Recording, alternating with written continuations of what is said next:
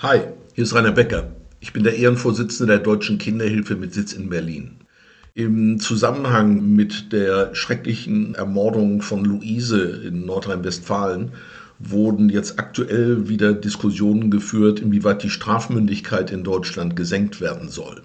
Ja, man kann über solche Fragen durchaus nachdenken. Ich habe natürlich immer gewisse Bauchschmerzen, wenn so etwas aufgrund eines aktuellen Anlasses gemacht wird, weil dann der Volkszorn noch kocht und man eher zu emotionalen Entscheidungen neigt als zu rationalen Entscheidungen.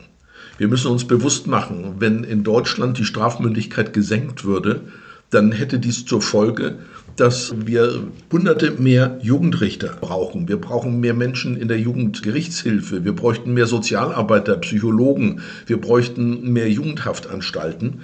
Und machen wir uns das bewusst, es geht in aller Regel ja auch gar nicht um Strafe. Denn Fakt ist eins, wenn ein strafunmündiges Kind eine Straftat begeht, dann wird das natürlich aufgegriffen vom Jugendamt. Das Kind kommt in aller Regel in eine betreute Einrichtung oder in eine Pflegefamilie. Die Gruppendynamik der Familie, die wird geändert. Es wird mit ihm gearbeitet, sozialpädagogisch und psychologisch, damit es irgendwo wieder zurückfindet in ein normales Leben. Nichts anderes passiert nach dem Jugendgerichtsgesetz mit dann strafmündigen Kindern, die eine schwere Straftat begangen haben.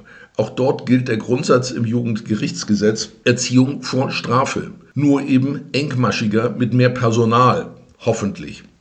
Aber der Gedanke, den einige jetzt haben mögen, die sollen in einer Zelle sitzen bei Wasser und Brot, das ist einfach an der Realität vorbei. Und, wie gesagt, eine engmaschige Kontrolle oder Begleitung solcher straffällig gewordenen Kinder wäre wünschenswert, aber doch nicht auf dem Umweg, in dem wir jetzt unbedingt fordern, dass die Strafandrohung zum Tragen kommt und dass jetzt irgendwo diese Kinder dann als Straftäter bezeichnet werden. Wir sollten das Ganze mit entsprechender Ruhe sehen. Ich halte es auch für legitim, darüber zu diskutieren, ob man hier vielleicht differenziert herangeht bei besonders schweren Straftaten. Aber selbst dann muss man wieder berücksichtigen, dann würden Gutachter kommen und vielleicht auch feststellen, dass dieses dann scheinbar strafmündige Kind noch unreif war und dann doch wieder nicht strafmündig ist. Also meines Erachtens ist das nichts Gutes und wir erweisen uns einen Bärendienst, wenn wir einfach leichtfertig jetzt sagen, wir wollen die Strafmündigkeit senken von 14 auf 12. Dankeschön.